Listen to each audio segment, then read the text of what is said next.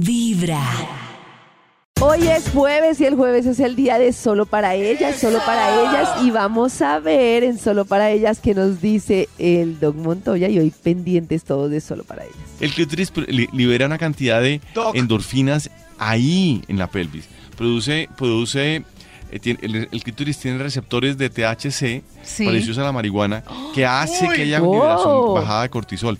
De verdad, el clítoris es diferentísimo. O sea, literalmente en un orgasmo uno tiene un viaje. Un viaje. Un viaje. Fíjate que el viaje femenino, el orgasmo femenino es un viaje. Ustedes cuando están teniendo un orgasmo, ustedes no están teniendo una, una, una, una sensación intensa como la de uno. La de uno es como una sensación de, de, de una caries en la boca. Es como, es una sensación muy, Sí, muy, sí. muy intensa. La de ustedes es muy más un desconecte del, del- Ay, del qué mundo rico. real y se meten en un mundo artificial absolutamente lleno de colores espectacular, de verdad. Eso es un orgasmo va y vuelve. Claro. Se Pero- desdobla, se, Se sale de sí. Pero el estimular el clítoris y tener un orgasmo durante el, el Oh, trabajo qué parto, rico. ¿qué pasa? Que libera endorfinas, entonces baja la sensación de dolor. Segundo, que el piso pélvico se relaja, porque cuando estás teniendo, estás teniendo un orgasmo, automáticamente el piso pélvico se afloja y el bebé se puede encajar mucho más fácilmente, ¿cierto?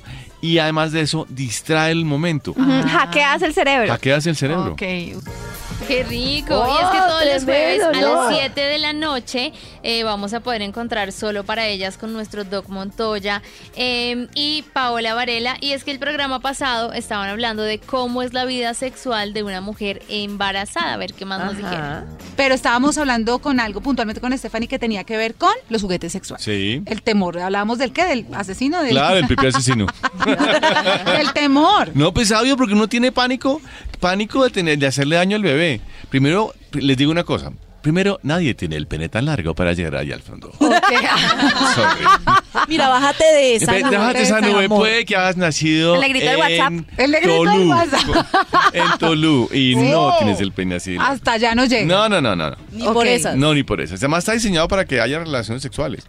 O sea, tú que- como ginecólogo llega tu Cero. paciente y dice, bueno, doc, ¿en quedo embarazada? ¿Qué hago? Es mi primer bebé, no tengo ni idea de lo que va a pasar con mi cuerpo. ¿Puedo seguir con actividad Claro que sexual puedes y con a- mis juguetes sexuales? Obvio que sí. ¿Sabes, ¿Sabes que sí recomiendo muchísimo? Y esto va a a sonar como medio loco. Es a veces usar preservativo. ¿Cierto? ¿Por qué? Porque lo que uno quiere evitar es que la mamá se infecte, ¿cierto? Y si uno, uno es hombre y a veces los hombres, no es porque sea machista, pero los hombres no, a veces no son tan fieles Higiénicos. como... Tan fieleme- fiele- fielmente, fielmente higiénicos. Sí, Entonces puede que, eh, si uno tiene la duda o lo que sea, ponga su preservativo para no tener problemas. ok. Y ya, simplemente es por contaminación para proteger al bebé y a la mamá en un momento donde hay más riesgo de que haya problemas. Pero fuera, fuera de eso, la vida sexual puede ser absolutamente normal. Ay, tan Ah, chévere. bien, claro, porque- qué buena pero hasta el último momento, Karencita, ¿tú sabes? Sí, O sea, lo hasta que el pasa es que noveno la panza mes. sí estorba. La panza sí Claro. estorba. Uy, Oh. ahí lo difícil es la pose. Ay, lo difícil es la panza más que cualquier otra cosa. El otro, lo otro, pues que porque le va a dar miedo a uno, no. El tema es la, la, la. Ay, qué rico. Esta noche, esta noche 104, llega el Un Doc poquito de Montoya con Solo para ellas. emoción. En vibra.com y en los oídos de tu corazón, esta es Vibra en las mañanas.